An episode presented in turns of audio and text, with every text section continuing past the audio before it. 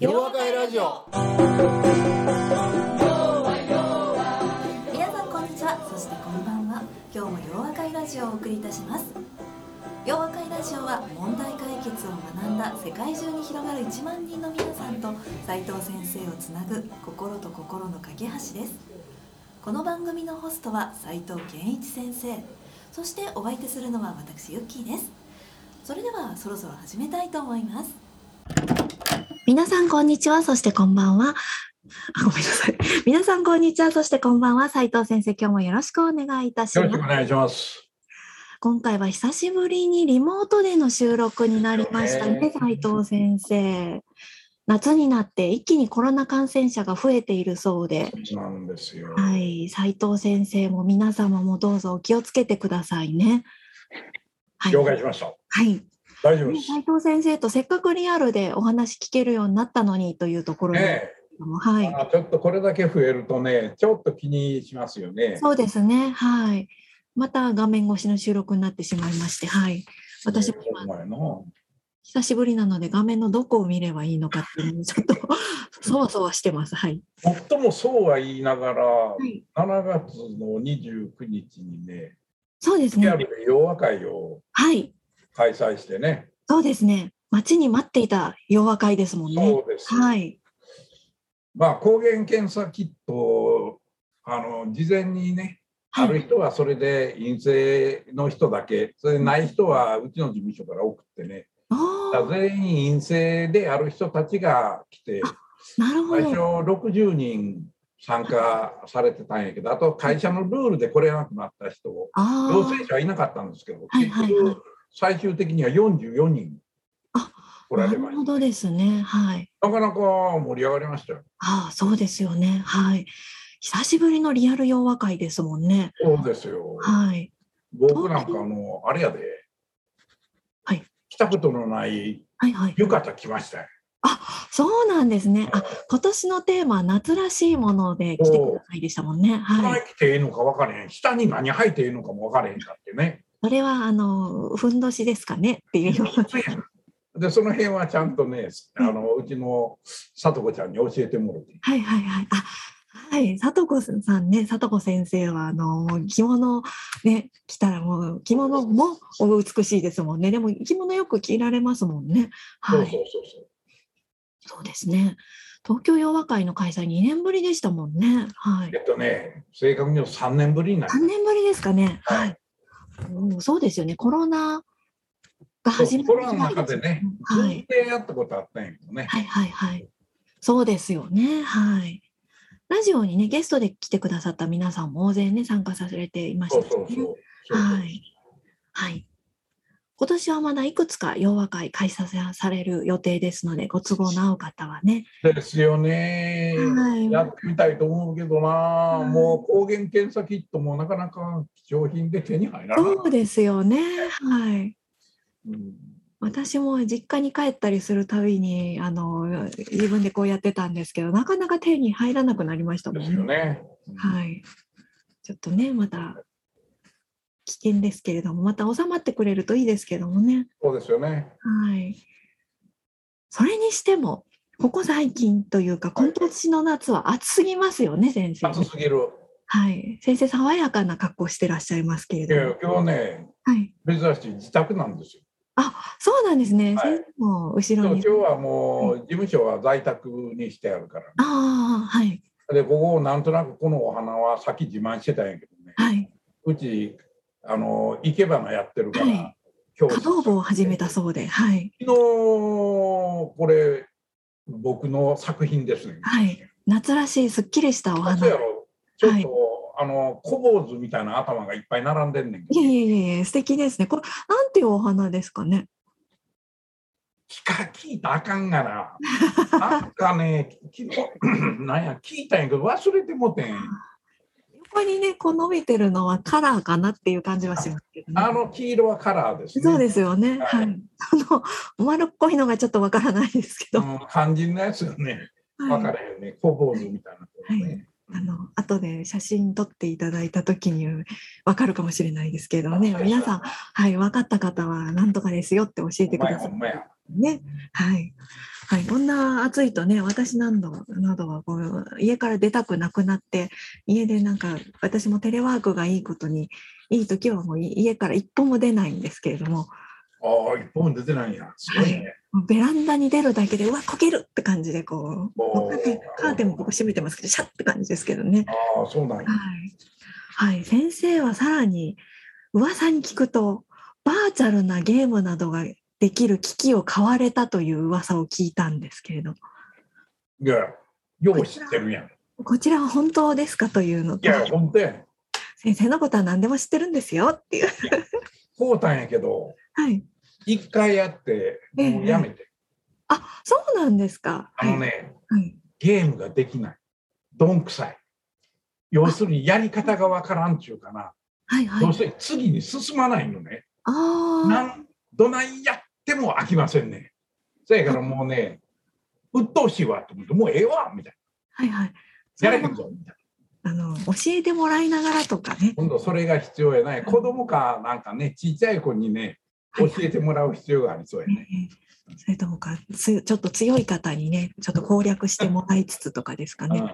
はい。すごいですね。斉藤先生、また新しいことに挑戦をされているという。いろいろやってますよ。はい。今度はゲームなんですね。はい。それはゲーだけですね。ムーまで行ってませんから。やっぱり向いてないねんな、僕はね。いえでも、挑戦するというところがまたいいね、いいところね。はい、はい実学会のあの運営委員会でも今度メタバースを体験しようかっていう話が。そうですか。ええー、はい。それはそれは。メタバースどういうものかっていうところでですね、私もあんまり詳しくないんですけれども、うん、という話が出ていた矢先に、同僚にあの VTuber ではないですけど、こうアバターのね、こう可愛いことをつく、うん、使って、なんかスマホの中でなんか遊んでいる子がいたので、いややっぱり20代の子なんですけどね。あやっぱりね。違うなと思って、あの、今度教えてもらおうと私も思っているところですね。はい。はい。はい、やってみたいなっていうところですね。はい。はい。ラジオをお聞きの皆様はいかがお過ごしですかね。はい。家から出ない過ごし方、楽しみ方をご存知の方、また先生の背後にあるお花がわかる方はぜひ教えていただきたいということで。では斉藤先生、今日もよろしくお願いいたします。はい、よろしくお願いいたします。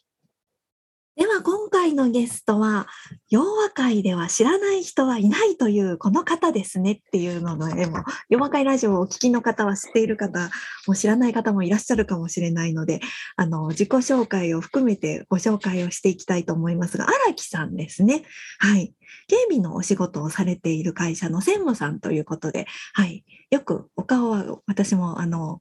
拝見しておりますけれどもね、今日お会いできないのがちょっと残念ですけれども、あほんまねうん、はい、ぜひ、あの、ラジオをお聞きの皆さん、知らない方もいらっしゃるかもしれないので、では、あの、斉藤先生の関係なども交えて自己紹介をぜひお願いいたします。はい。えっ、ー、と、SPD 株式会社の荒木と申します。よろしくお願いいたします。お願いします。まあ、斉藤先生との出会いなんですけれども、まあ、あの知らない人はいないというおそらく私どもの社長の樋口のことだと思うんですけれども、まあ、その樋口がですね、まあ、斉藤先生をまあ指示しておりまして、まあ、自社のですね、専用のまあ塾、これを開講していただいたことがきっかけで知ることになったということですね。で今ではですね、まあ、親会社の方の、まあ、社外の取締役としても大変お世話になっているそのっていうところですね。はい。はい。専用の塾を開いたというの贅沢な会社さんですね。はい。ですね。はい。はい。はい。それではですね、せっかくそのくらいでよろしいですか？あの。あはい。はい。はい。はい。では、せっかくな、あの、早速ですが、質問、斉藤先生の質問をお願いいたします。はい。えっ、ー、と、まあ、今、私、子供さんにいるんですけれども、まあ、その、まあ、教育というかですね、そこについてちょっと伺いたいんですけれども、はい、まあ、子供にですね、今いろいろとこう、こう、なんていうんですかね、経験をしてもらって、なんかこう、ハマるものがあればいいなと思って、いろいろとなんか習い事とか通わせているんですけれども、まあ、もちろんその問題解決っていう考え方を習得してもらえるのが一番、まあ、望ましいところではあるんですけども、まだ子供がですね、小学生とか幼稚園生、まあ、ちっちゃいものですから、まあ、なんか日常の中で、なんかこう自然にですね、身につけられるようななんかヒントがあれば、まあ、教えていただければなっていうところと、また斉藤先生が今のこの考え方というか、そういったことを身につけた、えー、その礎となったような出来事みたいなのがあれば、また教えていただければなというところでございます。おお、これはおそらく初めてじゃない？そうですね。あの、ね、最年少の っていうか、はい。まあ、そうですね。質問も初めてですね。はい。うん、これ自分の子供をどういうふうに育てていけばいいかっていう質問っていうのはあんまり受けた記憶がないんですね。はい、でも、それも、それとね、もう一つ僕一遍お話ししたように、まあ、その場で質問を受けて答えていくねんけどそれのベースになる考え方っていうのは割とあの自分のこう昔の経験であったりね昔のその考え方をベースにそこから新たにこう考えることが多いねんけどね。まあ子供がいないからね子供の教育っていうことでちょっとあれやと思ったんやけれどもただ今、新ちゃんがちょっとお話してたように、今のその自分をどういうふうにしてこう作ってきたのかなっていう質問もあったわけでね、それをこう思い出すと、いや、実はこの僕が、まあ、この子供3人おられて、小学校、幼稚園とこういうことでね、どういうふうに育てていこうかっていう話を聞いた時も頭の中に出てくることがこうあったんですよね。それ何かっていうとね、あの逆に今の子たちに欠けている、まあ、今の子たちが、まあ、夢中になってるのっていうのはやっぱりゲームであるとかねなんかこう室内で、えー、自分一人で、まあ、スマホをいじったりするということもあるからなんていうのかな。どちらかというと非常に内にこもることをやりがちになってるんじゃないのかなっていうふうにね。でもちろん幼稚園とか小学校の頃っていうのは割とあの外でこう遊ばせるっていうことをやってるんですけどもただ昔と比べるとまあ今は随分その環境があんまり良くないということもあったりしてやっちゃいけないことっていうのは割とこう厳しくこうまあ、妨げることが多いんだろうと思うね。で、まあ、それは特にはもちろん今のような環境だと必要なことはあるんやけどね、基本的に僕はあの今の子どもたちをどう育てていくかっていうことの一番大事なところというのはやっぱり自然とどれだけ過ごせるかっていうことだろうと思うね。でその自然と過ごせるかっていうことの大事なところというのはいわゆる自然界にある植物であったりそれは昆虫であったりまあ動物でカエルであろうがあるいはオタマジャクシかアメンボウかあるいはなんか分かんないけどねその自然にいる動物をその可愛がるっていうのかな大事にしようと。植物も動物もこれは大事にめでることが大事なんや。可愛がるとまあ相手もその悪さしないっていうようなことをねやっぱり学ぶことが非常に大事なんじゃないのかなっていうふうに思うのね。でこれはまあ僕自身も昔今それこそマイナーになっているボーイスカウトっていうのを小学校4年の時に、まあ、たまたま僕はあの日曜日に、まあ、その自然に触れるっていうボーイスカウトに入ったわけやけどそのきっかけっていうのは日曜日に教会に行ってると、まあ、これは親の親が牧師さんであるために、えっと、土曜日と日曜日っていうのは子ど子供同士が遊ぶというよりは、えっと、教会の奉仕をするということが当たり前だったんですよね。だからあの教会に早めにこう別に親からや言えあのこういうことやるよって言われたわけじゃないんだけれどあの日曜日朝早く行くと教会の中を掃除したりね。それからあの植物を飾る、まあ、場所があったもんやから。それを、えー、外のまあ言うてみたらちょっと丘みたいなね。ちょっと山っぽいところがあったんでそこまで行ってね、えー、飾れる植物を取ってくる。でそれをこう飾ってみるとかいうようなことをやってて。それでまああのそういうことから言うとともかく片っぽはボーイスカウトで自然界に触れる。あ自然ってこんなに大事にしなきゃならないし逆に言うとキャンプなんか言うと自然って厳しいな。もう寒い時には徹底的に寒いもんやからどないして自分を守ったらええのかっていうことも学んだりする。いうことが片っぽにあったことが非常に良かったと思うのね。それから2つ目っていうのが今もちょっとお話したようにまあ普段の日常は学校生活小学校行ったり中学校行ってんねんけどあの日曜学校というまあ言うてみたら非日常のことに触れてねでまあその時には聖書を勉強するみたいなまあ大人からそれをどういうふうに解釈するんだろう何が大事なんだろうというようなこととそれからまあこれはまあ父親も母親も音楽をやる人だったから、えー、まあ教会音楽をこう聴くわけですね。それは賛美歌であったり、あるいは教会が始まる前に前奏曲っていうのがあったら、その前奏曲を、そのバッハの曲を弾いたりね、そういうのが聴けるっていうのが、なんかごく自然にこうあって、それでいつもこう賛美歌を中心にこう歌を歌うという、そういう表現をするということをやっぱりやってた。ね、だから、まあ家の中にはピアノもあったしだからピアノを習えっていうこれは反強制的に母親からピアノをやれって兄弟3人ともピアノを習わせるということとそれからあとはあのレコードが随分あってね特にあのクラシック系の曲とかそれから教会音楽をパイプオルガンで演奏してやるものとかそういうのが置いてあってそれがこういつもこう流れるという場面があったんですね。だから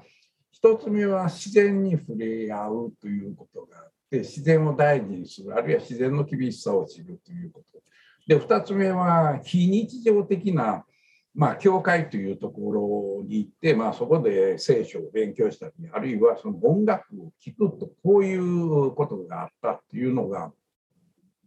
あのすごく良かったところだと思うんですね。それで、まあ、3つ目があるとするとねあのこれはまあ自分自身の小さい頃も含めてそうなんですけれどもあの割とこの自由にさせてくれたんですね。あの僕らの年代っていうのは、まあ、段階の時代でどちらかというとあのやっぱり今も今はもっと厳しいか分かんないけど受験っていうことをすごくこう意識されてねそれで、あの、まあ、小学校、中学校は公立に行くっていうのは当たり前やと思ってて、その頃から私立に行くということは考えてなかったんやけど、高校になった時に、まあ、進学校、まあ、大学受験を目指して、いい高校に行ったらいいんじゃないかっていうような風潮がまあ当時からこうあったわけですよね。ただうちの場合はねあんまり親が受験受験っていうことあんまり言わなかったんですね。で無論あのおじさんが高校の先生をやってたもんやからそのおじさんの高校時代よくできていい大学に行った、えー、人をね僕の家庭教師に連れてくるわけやな。でそれがものすごく嫌やったんやけどまあええかみたいな。でだからどちらかというとその自由にその自分の好きなことをやらせてくれる。で僕は何やってたかっていうとね発明とかそういうのが結構好きで何を発明発明っていうほどじゃないんだけどね、え、うちわを足でこうパタパタやれるようにね夏場このうちわが勝手にその手でやるんじゃなくて足でパッタンパッタンやって、えー、気持ちよくなるみたいなだから僕の部屋っていうのはそういうね得体もしれないやつをいろいろ考え出しては作ってるっていうことをやってたね。だから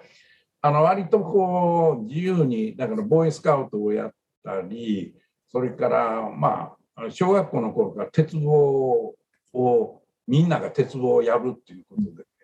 小学校5年6年で小車輪とか大車輪ができるかなり高度なレベルまでこう行ってるんですよね。でそれは もちろん親とは関係ないし友達同士がなんかこういうことできるといいよねみたいなことでえ結構落ちたりするねんけどそれでね別に事故が起こったケースないねんな。だからなんか昔の子供は強かったのかどうかわからへんけど、かなり落ちましたよ。それも高鉄道から落ちるとかなり息がね、止まるぐらい大変やけど、救急車呼んだこともないんでね。だから、まあ結構友達たちとはいつも冒険ごっこをやるとか。だから僕が中学の時にちょっとこう、あの親がどうも先生に、学校の先生に相談したのは、僕は奈良のボーイスカウトに入ってたんやけど、そこから富生川を下って、大和川を下るとね、大阪の家のそばに着くっていうことを発見して、ゴムボートでそれにチャレンジしようということを思いついたわけやな。それでボーイスカウトの仲間と中学時代にそれやろうと思ったんやけど、さすが先生に呼び出されてね、そういう愚かなことやるなって言われて、まあ、断念したんやけど、ただそういうふうなことを思いついたことをともかくいろんなことをやってみるっていうね、それもこの自然相手にこうやってみるっていうことを割とやれたっていうのが良かったのかな。だから僕はあのこれはまあ前のコンサルティング会社入った時にね、えー、人の採用っていうのはのことにもすごく関係しててね、えっと、ともすれば、あのコンサルティング会社っていうのは、秀才を取りたがるんですね。やっぱり名門大学出てて、それで成績がすごくいい。で、いわゆる頭が良さそうなやつ取るんですけどね、僕は、僕はリクルーティングの責任者やってた時にはね、そういうことは一切関係なし。ともかく、あ、こいつはおもろい。一緒に働いたらね、おもろいこと起こるんちゃうかっていう視点で採用してたんですね。で、これはおそらく、いわゆるその型にはめるっていうことも、やっぱりおもろい人間っていうのがね、やっぱり何かこう、人に大きな影響を与えてくれるんじゃないかっていうような考え方を持ってたんだろうと思うな。それから逆に今の子どもたちっていうのはなんか一つの形の中にはめられて狭い世界の中で、まあ、安全安心に暮らしていかなきゃならないという制限の中でねなかなか好きなことができないところになってんちゃうのかなっていうふうに思うとあんまりこのお受験というようなことを気にせずにねむしろ子どもがなんかこの自由にその子の持っているものっていうのは子どもの頃には分からないねんけれどもただいろんなことをやらせているうちにその子の好きなものをその子が発見することができるとねそれは素晴らしいことじゃないのかな。でまあこれさっき荒木さんがちょっと言うてね。まあ僕今3つの話したけど本当は4つ目のうちもあのあるわけでね。それはまさに問題解決の考え方やと思ってるんですよね。でこれはあの僕近年まあ今小学校とか幼稚園っていう話されてたからね。まあ、幼稚園の時にちょっと問題解決の考え方はどういうふうに教えたらええのかっていうの俺戸惑うからちょっとこれ言い出せないなと思ったんや。ただ今あのちょうど僕の塾に大学生の人たちが来てそれで高校生の人たちが来るようになってからねこれは中学生レベルから教える価値はあるなっていうふうに思い始めてるのね。でこれはまさにあの小学校、中学校、高校で学んでいるいわゆる学問とは全く違う世界なんでねまさにその頭の使い方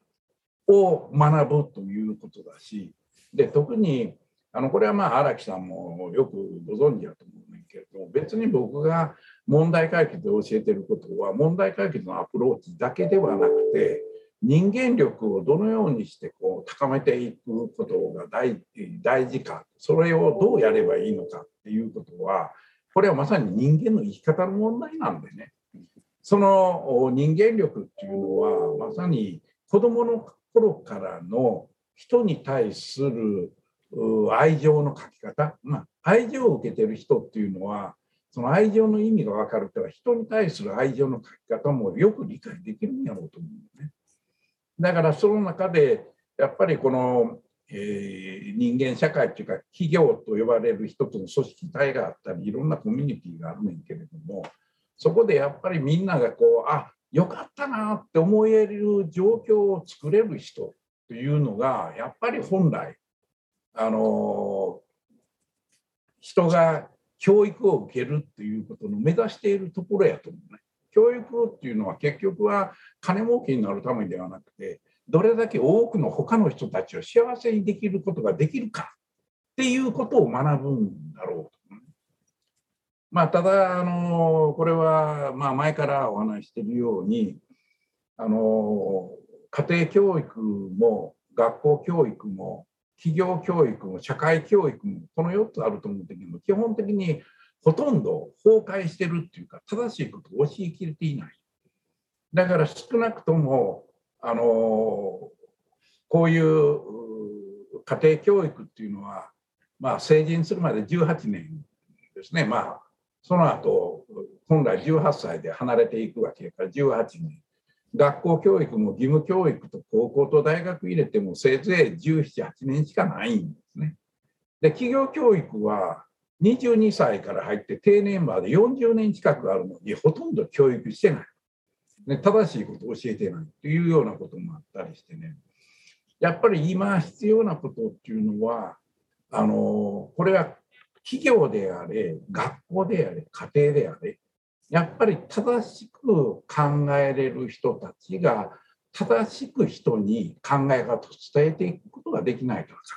でそれはやっぱりねたまたま僕は問題解決の考え方って呼んでるけどこれはまあ別の言い方したらね企業や組織をいかにしてよくすることができるかっていうことやから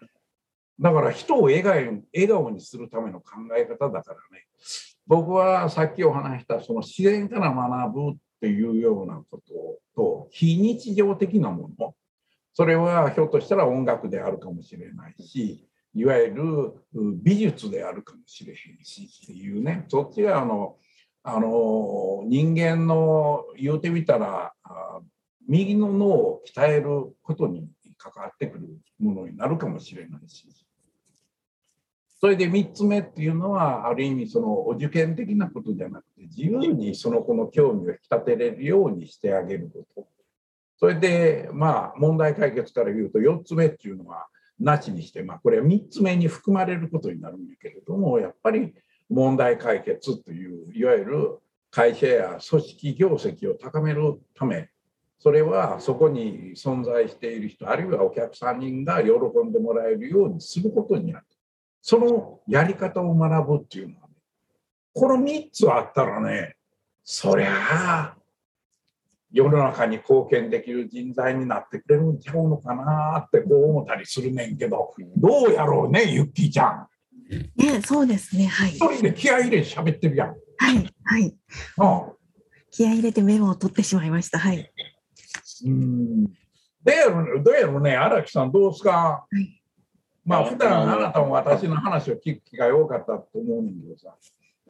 はい。あの、すごい斉藤先生のその環境っていうのはす、まあ、ある意味恵まれていたというか、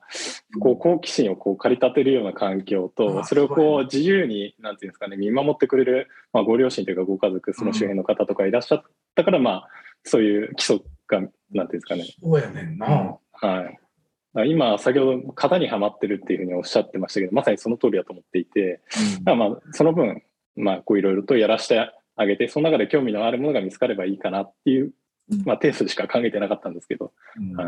まあ、そこにちょっと自然とかっていうのはあまりなかったんですが、ああ。うん。いや、せやからね、それはでできるだけ、まあ、ご実家どこか知らへんけどな、田舎があったら、あの田舎に連れて行くとか、田舎がなかってもね、それこそ今、なんかこのキャンピングと自然に触れるのがすごくブームになってて、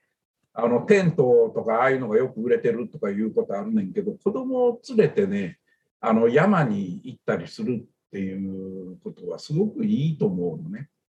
だから、なんか夜なんか、あの懐中電灯をちょっとこう、白いシーツのところ当てておくと、そこに虫がいっぱい寄ってくるんでね、そういうので虫を見せてあげるとかね。それで、ひょっとしたら、あの木のところに蜜かなんかをちょっとあのつけておくと、そこにクワガタとかカブトムシ飛んでくる可能性もあるし、とかね。それでまあ、火を起こしながら、火を見つめながら、こう話をしてみるみたいなね。ひょっとしたら、あの昔こういうことをやった偉大な人がおってね、みたいな。まあそのための本を読まなあかんけどねなんかそういう話をしてあげたりするとね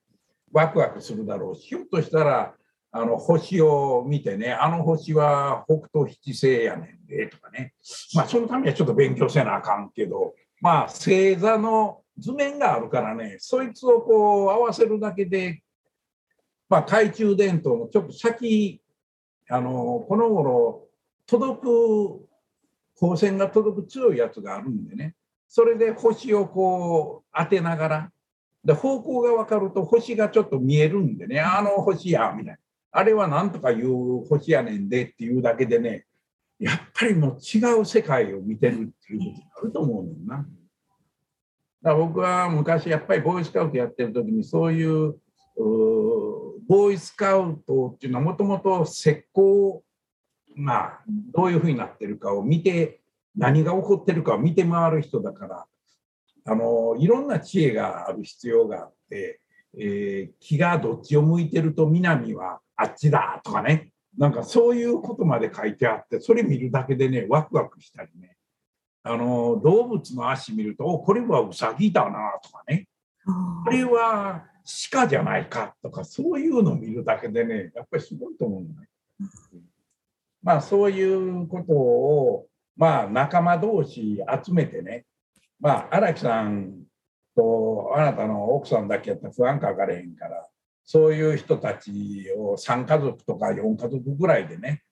車連ねてどっか行ってっていうようなこのキャンピング場が整ってるのでねすごくいいと思うんですね。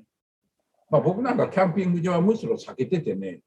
大体あの水がきれいな水が流れてるところやともどこでもねその横にテント張ってあのやっちゃうぐらいのことやってたもんから。ありがとうございます。そういうことをややるとええと思うねんな。まあちょっと難しいか分からへんけどね。やってみます。やったことないで。はい、ありがとうございます。そうね。はい私もよくそういえば川遊びとかしてたなっていうのを思い出しました。そうだよ。はい。あのちょっとねこ小舟を作ってそれがどうどうやったら遠くまで行くかっていうのとかこうねせき止めたりとかするので水がどう流れるかみたいな子供心にめちゃくちゃ押しながら遊んでいたのでそんなところでも違ったりするんですよね。そうやね。それをな昔やったやつを子供に教えていけるようになるとええねんな。うんはい、水のね怖さだったり楽しさだったりみたいな。そうそうそうそう。はいそんなすごい川じゃなくて、ほんとちっちゃい川と。ちっちゃな川でね、はい、大きな川危ないからね。はい。でいいと思うんでね、はい。ぜひぜひやってみていただければと思います。はい。それ自体がね、非日常になる、なりますしね。そうだね。はい。というわけで、あの自然を大事にするというところと非日常にね的なところと、まあ、自由にさせてくれて問題解決を学ぶというところですかね。はい、はい、はいはい、というところで今日はありがとうございました。ありがとうございました。ありがとうございました。はい。よはよはよはよは I will be with you.